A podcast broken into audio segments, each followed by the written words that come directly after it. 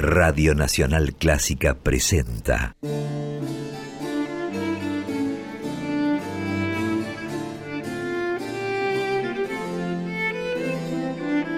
Clásica en La.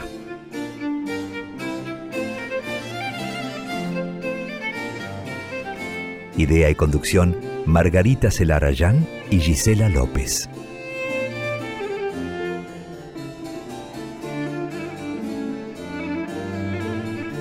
Hola, ¿cómo están? Comenzamos Clásica en La como cada jueves a partir de las 18. Compartimos este espacio que dedicamos a las trayectorias, creaciones, actividades de compositoras y de directoras de todos los tiempos. Somos dos las encargadas de llevar adelante este programa. Yo soy Margarita Celarayán y mi compañera, socia coequiper es Gisela López. ¿Cómo estás, Gisela? Hola, Margarita y bienvenidas y bienvenidos a todos aquellos que están a punto de escuchar este programa aquí en Nacional Clásica FM 96.7, este Clásica en la o por las plataformas de Spotify o en iTunes cuando vos puedas y gustes. Una vez más, ya nos organizamos para ofrecerte, con producción general de Margarita Celarayán, dos horas de muchísima música clásica, historias de autoras y de directoras de otros tiempos y esas mujeres que hoy también se destacan y trabajan para eso o son los nuevos rostros, diría, clásicos en materia de música, ¿verdad?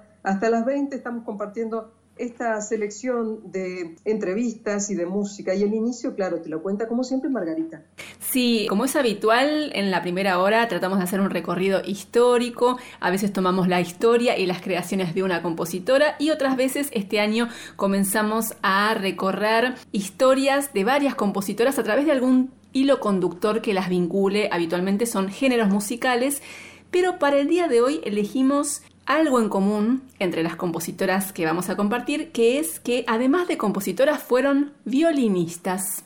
Tal cual, es una forma que tenemos de promover y proporcionarles a ustedes esa mirada haciendo foco en instrumentos y, como dijo Margarita, otras veces en géneros. Y hoy es el protagonista, además de estas compositoras que seleccionó Margarita, es el violín. Sí, porque en otras épocas, sobre todo siglo XVIII, siglo XIX, por momentos no estaba tan clara la frontera entre compositor o compositoras en este caso e intérprete. Ya lo vimos en el caso de pianistas, hubo muchos y también muchas compositoras que también fueron pianistas, ¿no? incluso que desarrollaron actividad profesional como tales y también hubo violinistas mujeres en otras épocas y por supuesto también en épocas más recientes que al mismo tiempo desarrollaron actividad como compositoras.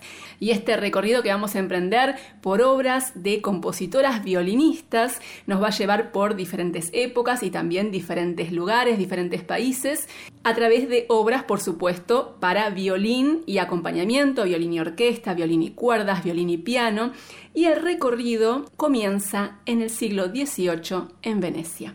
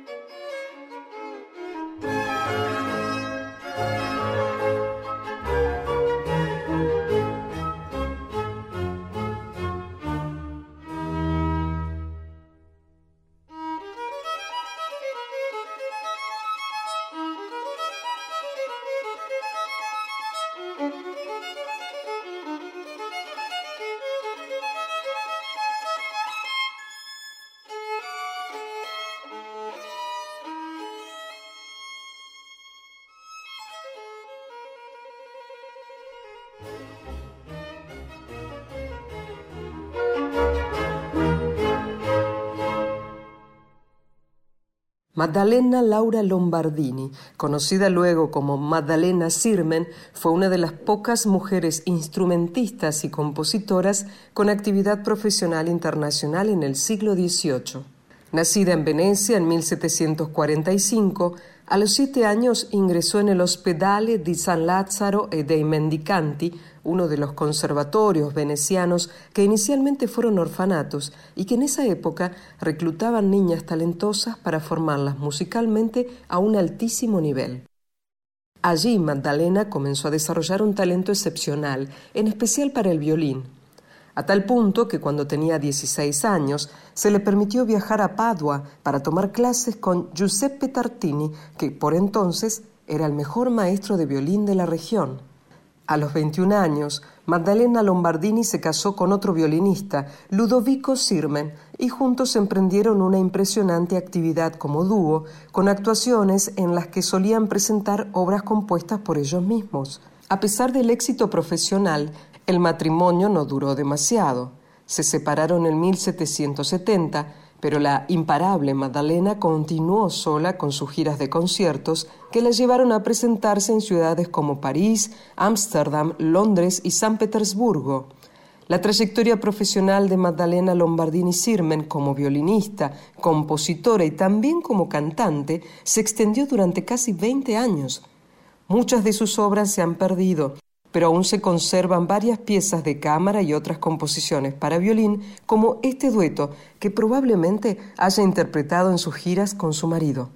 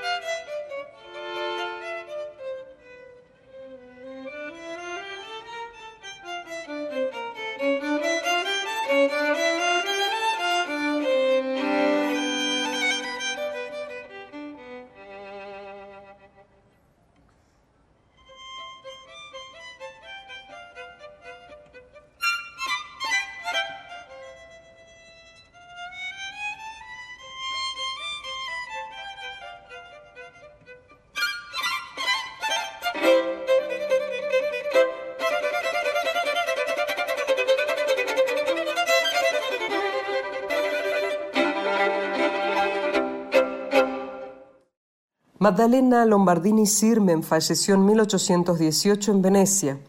Algunas décadas más tarde, en 1853, en Suecia, nació otra compositora y violinista, Amanda Mayer. Criada en un hogar de aficionados a la música, Amanda recibió desde pequeña clases de piano, violín y órgano. Después de graduarse en la Real Academia de Música de Estocolmo, continuó sus estudios en Leipzig y durante esa etapa en Alemania inició su actividad como compositora y también como violinista. En esos años, hacia fines de la década de 1870, realizó varias giras de conciertos por Noruega, Finlandia y también por Rusia. Y ella misma interpretó su concierto para violín y orquesta junto a la orquesta de la Gewandhaus de Leipzig. En 1880, Amanda Mayer se casó con el pianista Julius Röntgen, que era hijo de uno de sus maestros de composición. La pareja se instaló en Ámsterdam y desde ese momento la actividad de ella como violinista y compositora empezó a disminuir. Entre ambos había profundo respeto y admiración mutua, pero los nacimientos de sus dos hijos, una serie de abortos espontáneos y el deterioro de su salud la llevaron a alejarse de la vida pública. Sin embargo, se mantuvo siempre muy ligada al mundo musical. Con su marido solían intercambiar consejos y se mostraban las obras que cada uno escribía. Juntos llevaron adelante un salón en su residencia donde brindaban conciertos privados en los que solían participar grandes músicos como Brahms, Anton Rubinstein y Joseph Joachim. El catálogo de composiciones de Amanda Mayer abarca canciones, piezas para piano, numerosas obras de cámara y también varias obras para su instrumento, como esta sonata para violín y piano, probablemente escrita hacia 1878, en su época de mayor actividad como intérprete.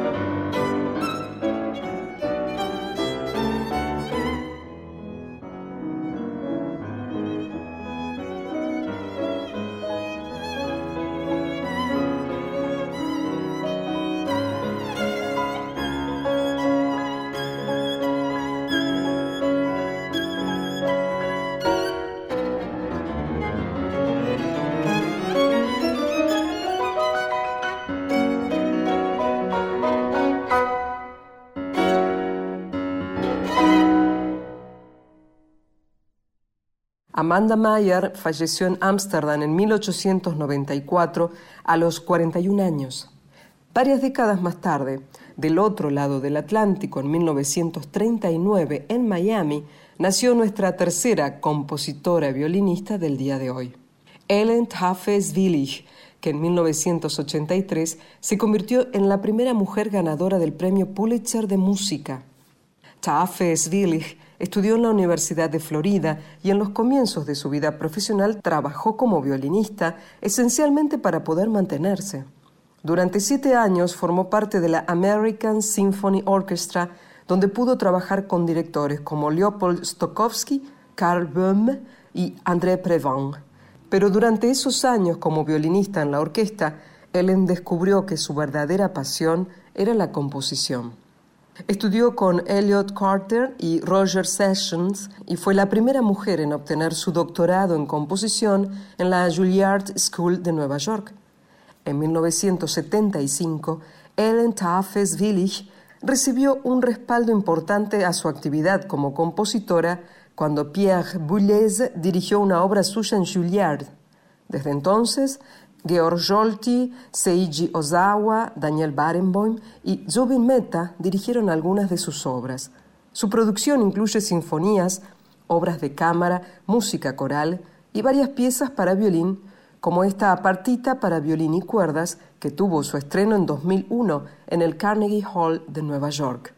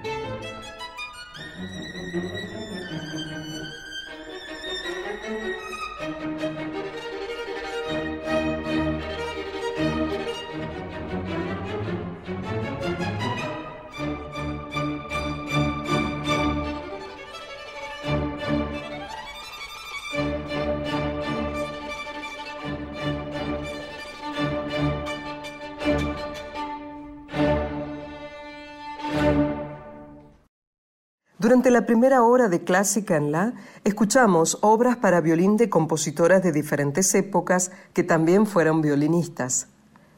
Primero de Maddalena Lombardini Sirmen, nacida en 1745 y que falleció en 1818, escuchamos Concierto para violín y orquesta número 3, versión Pirosca Vitarius en violín, Orquesta Barroca Savaria, dirigida por Paul Nemet.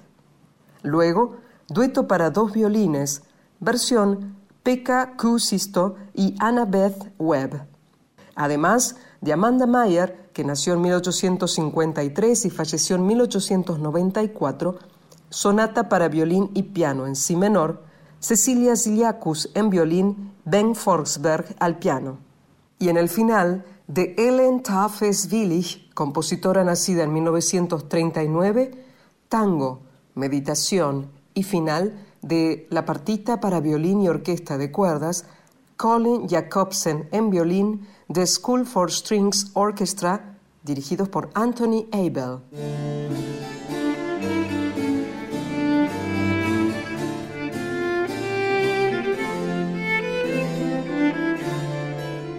Esta es la continuidad musical y de contenidos en la segunda hora de Clásica en La yo soy Gisela López. Aquí y ahora yo me detengo para resaltar que si nos oís por primera vez, sepas que sí tenemos redes sociales activas, receptivas, para que nos escribas, nos comentes sobre los contenidos del programa y que sepas que nos hallás en Twitter, en Instagram y en Facebook. Buscanos como arroba en la clásica, todo junto, minúscula, arroba en la clásica.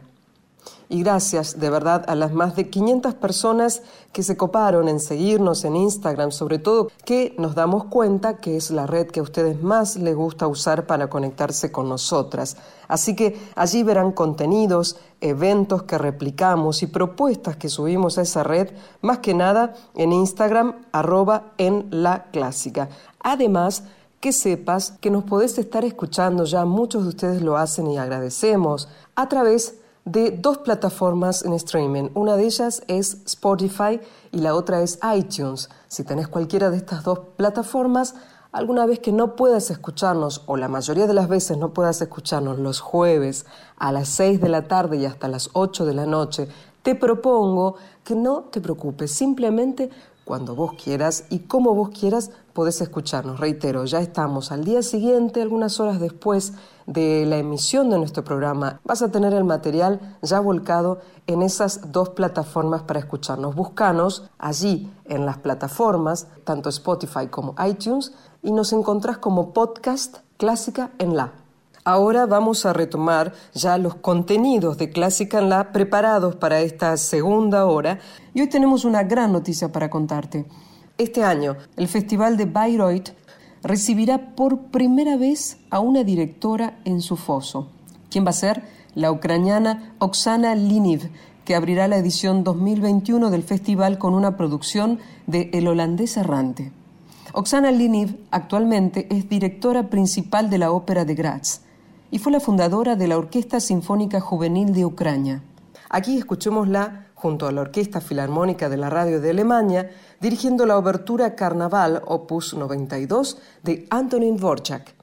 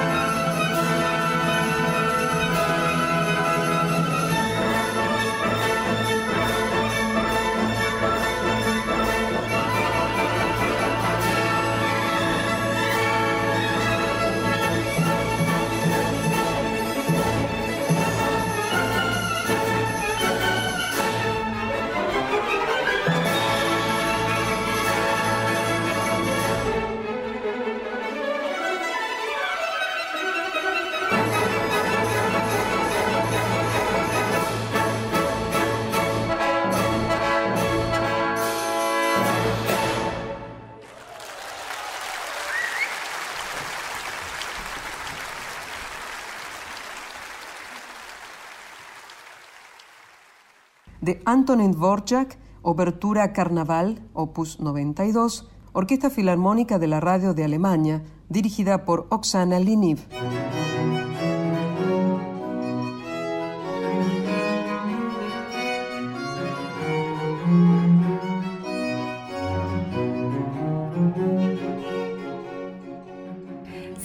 En Clásica en la hasta las 20 por la 96.7 y ahora es momento de conversar con una compositora argentina que desde 2002 vive en Holanda con muchísima actividad, con obras que se han interpretado en casi toda Europa, en América Latina, en Estados Unidos, en Canadá, Australia y hasta en China.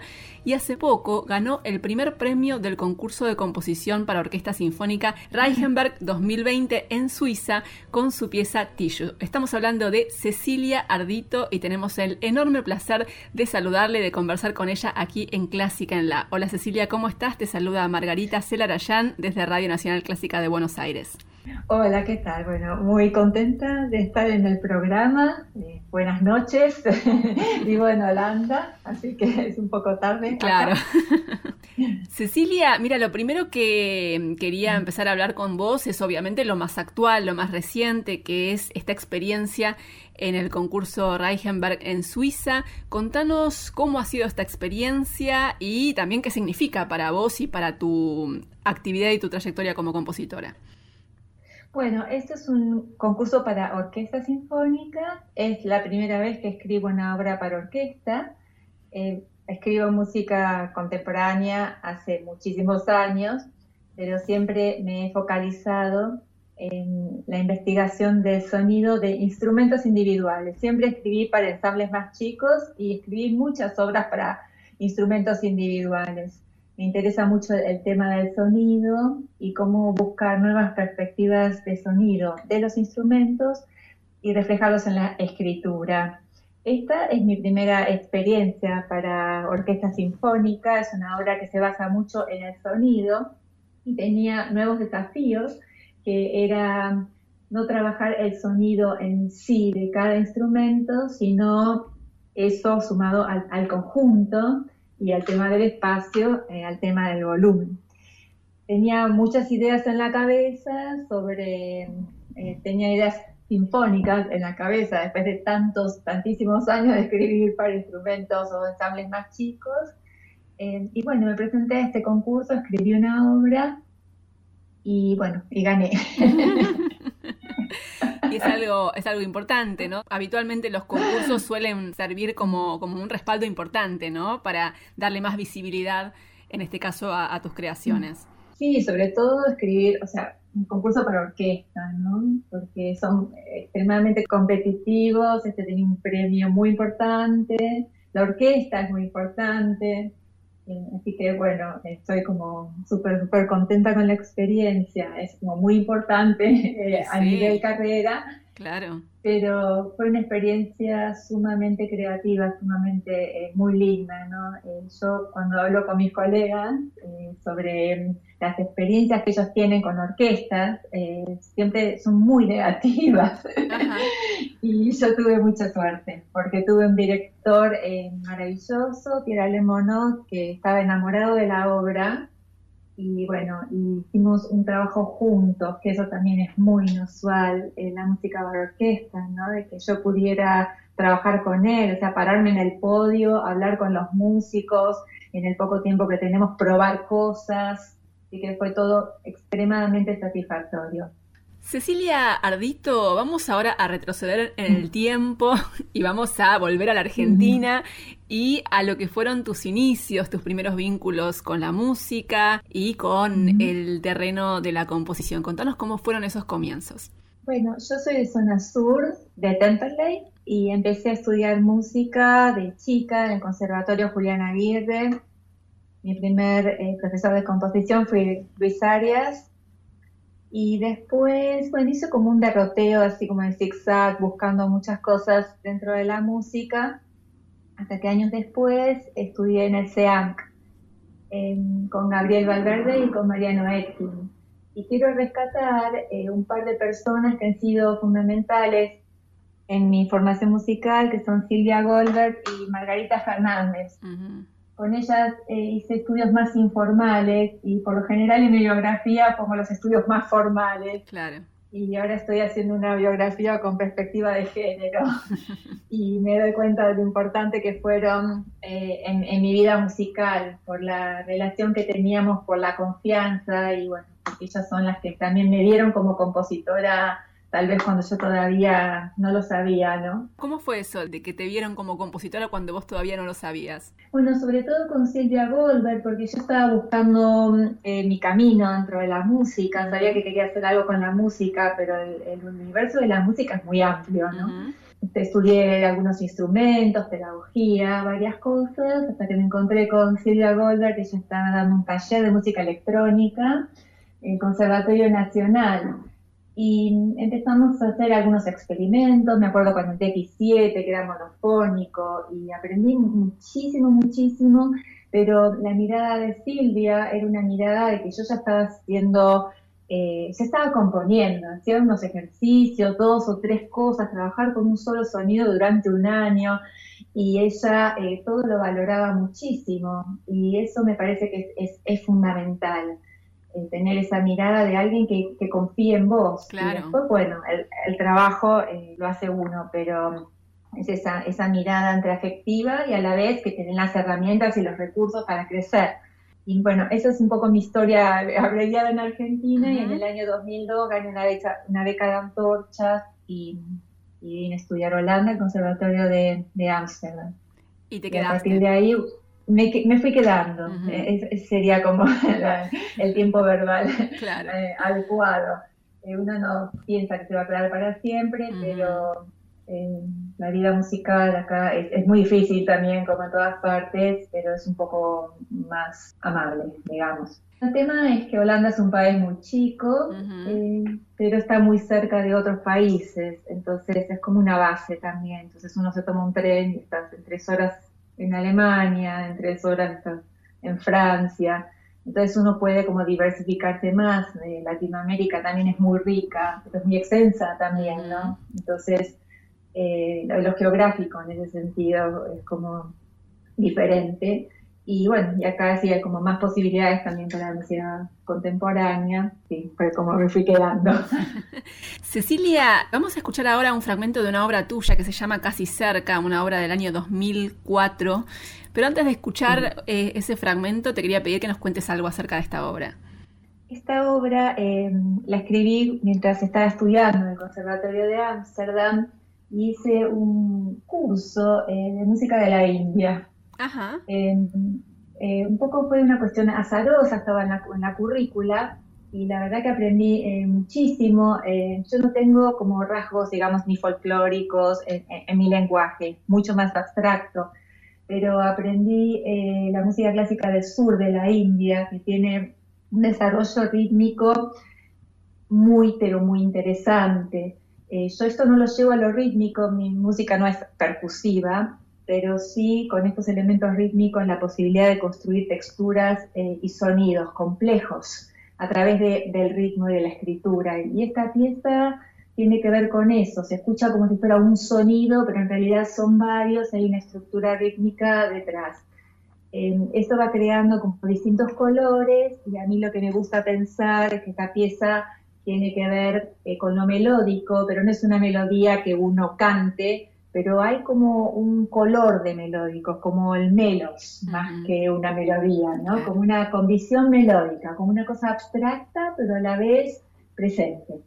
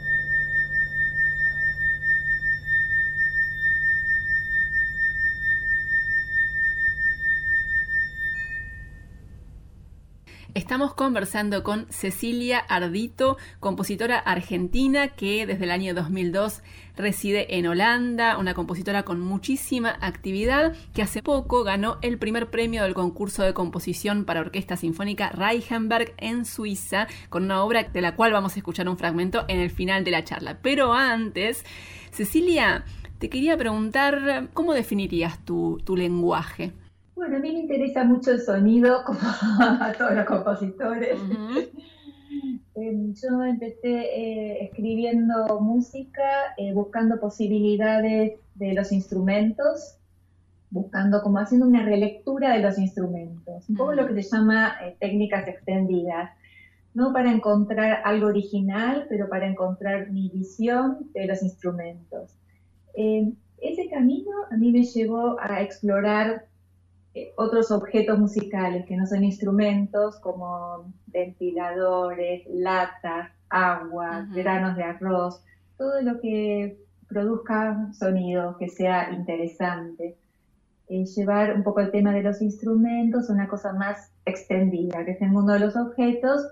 Y todo eso em, yo lo llevo a la escritura, que me parece una cuestión fascinante, es como un mensaje en código que uno lo escribí, lo mandas a la China y, lo tocan. y es muy parecido a lo que uno tiene en la cabeza. Eh, me parece esa dinámica de la escritura, eh, me parece fascinante para toda, toda la música clásica, ¿no? Que hay algo que hay algo fijo, hay algo que es del intérprete, me parece como una dinámica eh, muy, muy creativa. Entonces, bueno, un poco mi, experiencia es trabajar a fondo, digamos, eh, con los instrumentos y con los objetos y mezclarlos, ¿no? Por ejemplo, escribo obras para ventiladores, para sillas que se mueven, para taburetes, para cuestiones también que no son solamente auditivas. para mí ha sido mi escuela, ¿no? Y a mí me gusta decir que es más difícil escribir para una orquesta de ventiladores que hace lo que quieren y cada vez suenan diferentes que para una orquesta sinfónica. Claro. En un punto es un poco como más predecible, ¿no? Es muchísimo trabajo, pero uno es como que tiene eh, un resultado más o menos esperable, ¿no? Claro. Eh, y el tema, bueno, del tema de los objetos y de, de estas cuestiones que son como tan difíciles de escribir, eh, me parece muy interesante, bueno, siempre en, función con la escritura musical, ¿no? Un poco me caracterizan así también, ¿no? Como soy la que escribe para los ventiladores y ahora bueno, escribo para orquesta. Ahora para orquesta también, claro. ahora me toman en serio y como están tomando en serio, más en serio los ventiladores. Cecilia Ardito, ¿cómo es ser una compositora en el siglo XXI? Bueno, yo creo que es fascinante, que es una época fascinante para las mujeres en general, ¿no?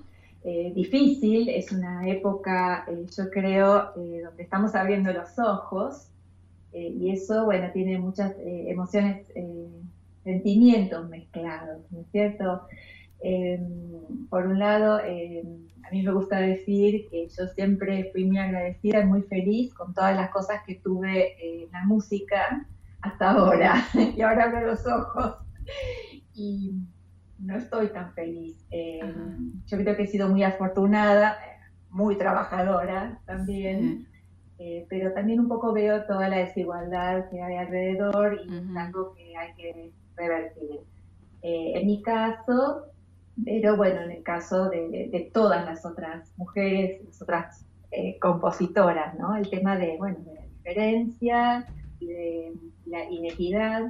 Entonces me parece que es una época muy activa, muy interesante, eh, una época combativa. Eh, y bueno, y aquí estamos en la lucha. Y me parece algo muy interesante también, que es algo que tenemos que hacer eh, juntas, ¿no es cierto? la gran palabra para mí sería un poco el tema de la visibilidad, que es, bueno, un poco lo que ustedes están haciendo en el programa, que me parece maravilloso, que es abrir los ojos, y no solamente abrir los ojos al presente, eh, sino también al pasado, ¿no? Para entender eh, el poder de, la mujer en la historia en general, ¿no? pero bueno, ahora ese poder tiene que salir a la calle, Totalmente. tiene que concretar. Claro.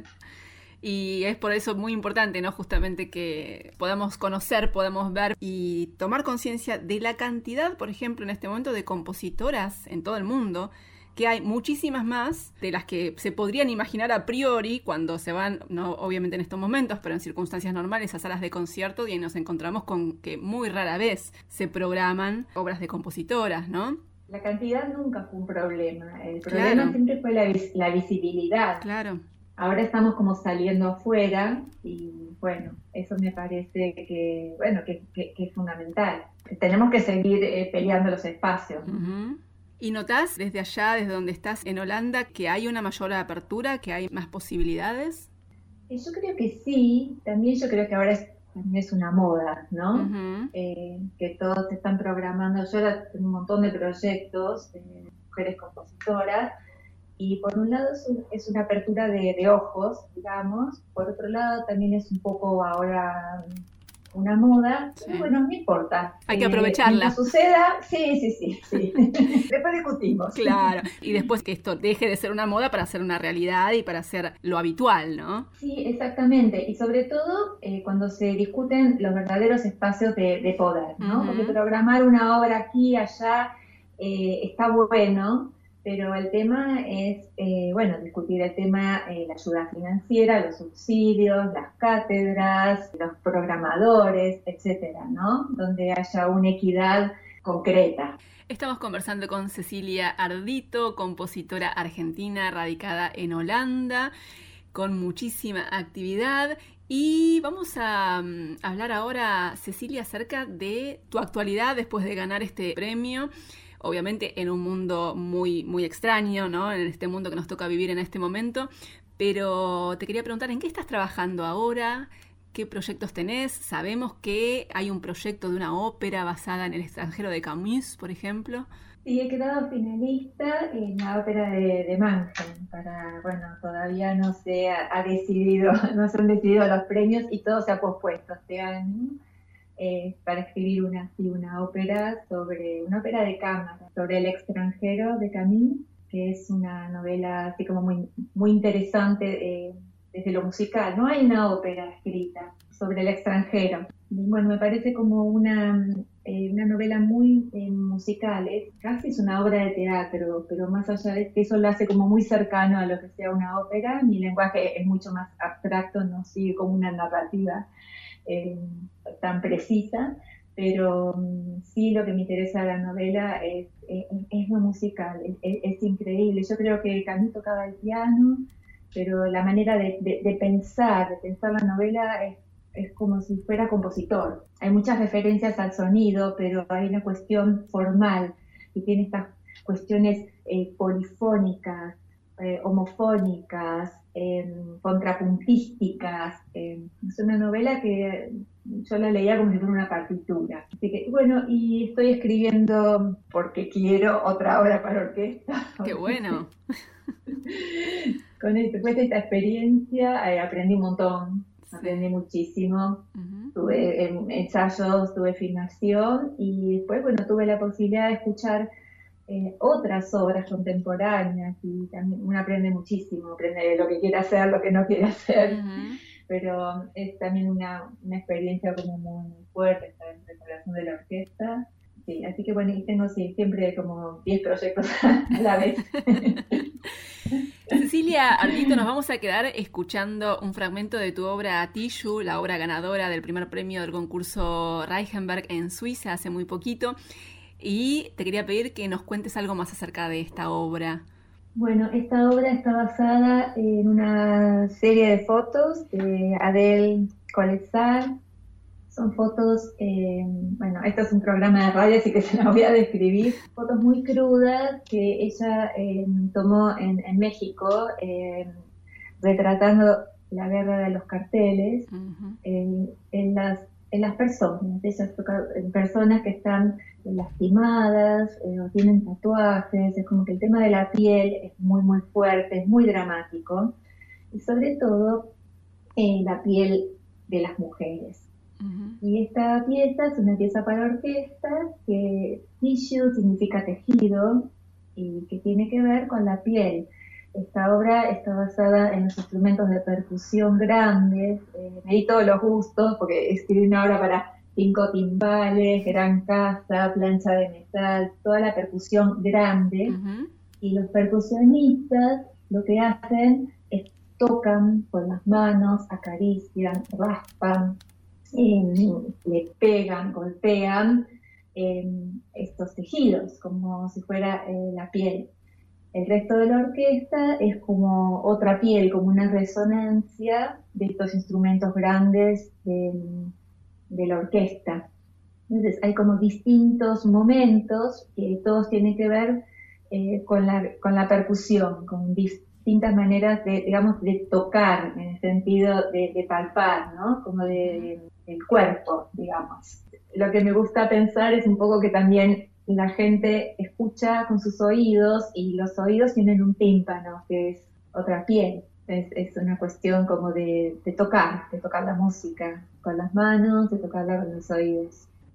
Nos vamos a quedar escuchando un fragmento de Tissue de Cecilia Ardito. Cecilia, muchísimas gracias por este contacto con Clásica en La, aquí en Radio Nacional Clásica de Buenos Aires y vamos a seguir compartiendo e informando tus actividades en este espacio y seguramente vamos a volver a conversar en otro momento. Te deseo lo mejor en tu actividad y te agradezco una vez más muchísimo por este contacto con nosotras. Bueno, muchísimas gracias a vos por la atención y es realmente una gran, gran alegría estar en tu programa y en Radio Nacional. Un gran orgullo, me emociono. chao, chao. Chao, gracias.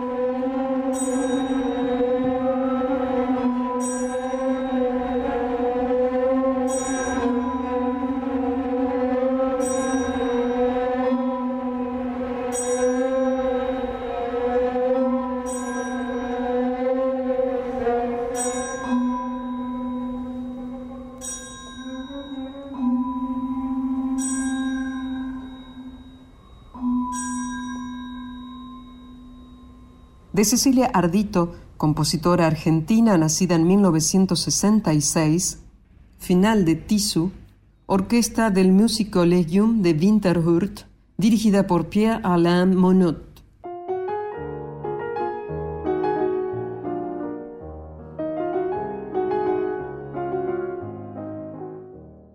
Las 20 seguimos en Clásica en La por la 96.7 y ahora es momento de dedicarnos a una directora de nuestro tiempo, una directora joven nacida en 1978 en Estonia, se llama Cristina Posca, actualmente es directora musical del Teatro de Basilea en Suiza y también directora principal de la Orquesta Sinfónica de Flandes en Bélgica.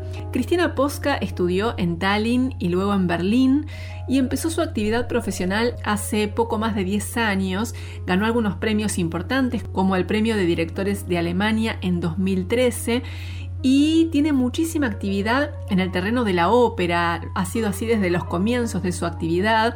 Dirigió en el Macho Musicale Fiorentino, en la Ópera Cómica de Berlín, en la English National Opera y suele alternar esa actividad en el terreno de la ópera con conciertos dirigiendo orquestas como la Orquesta de Cámara de Lausanne, la Filarmónica de Múnich, la Camerata Salzburg, la Sinfónica de Tokio, la Orquesta de la Tonhalle de Zurich y lo que vamos a escuchar es un registro reciente de Cristina Posca dirigiendo la orquesta de la cual es titular desde hace muy poco, desde el año pasado, la Sinfónica de Flandes.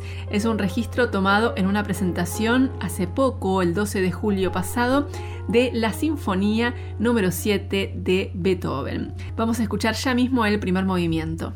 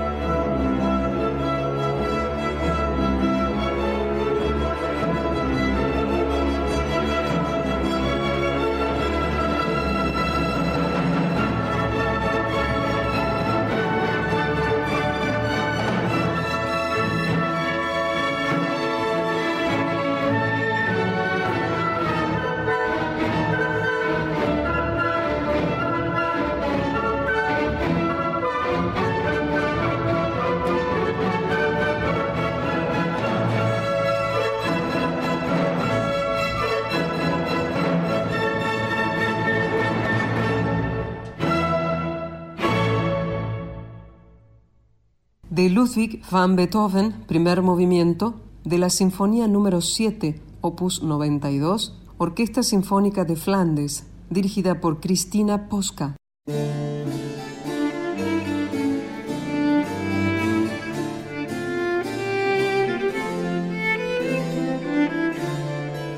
Bueno, una vez más, culmina así otro Clásica en la estos días jueves entre las 18 y las 20 aquí en Nacional Clásica, la 96.7 un programa con muchas voces, esto dicho entre comillas, ¿no, Margarita? Sí, muchas voces de compositoras, mucha música, muchas historias, muchas actividades, experiencias de compositoras, de directoras.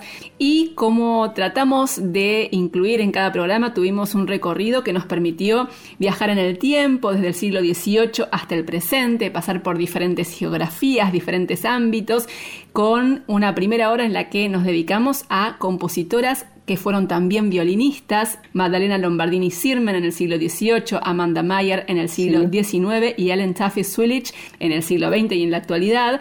También compartimos una entrevista con una destacada compositora argentina que vive en Holanda, Cecilia Ardito, y compartimos actividades y música de dos directoras muy notables de nuestro tiempo que son Cristina Posca y Oksana Liniv. Así que tuvimos de todo como nos gusta, muchas obras, mucha música, mucha información y también historias en este Clásica en la. Y claro, lo que nos falta es agradecer a aquellos que junto a nosotras terminan de conformar el equipo para que este programa salga. Gracias, muchísimas a la compaginación, la edición en manos de Ignacio Guglielmi, Diego Rosato, también gracias y mucha salud a las operadoras y a los operadores de Radio Nacional Buenos Aires en el control central que ponen al aire el programa. Y a Margarita Celarayán por su tarea semanal de base para que cada clásica en la sea diferente, sea dinámico y con grata música para vos, para todos ustedes que son la otra parte diría esencial del programa, a quienes voy a agradecerles en las redes y aquí el acompañarnos cada semana en Nacional Clásica en la FM 96.7 o a través de las plataformas donde podés escucharlo cuando quieras, como quieras, Spotify o iTunes, en la sección como podcast, podcast Clásica en la. En siete días los esperamos nuevamente, ¿sí? ¿Se sumarán? Los esperamos. Mi nombre es Gisela López. Que estemos bien.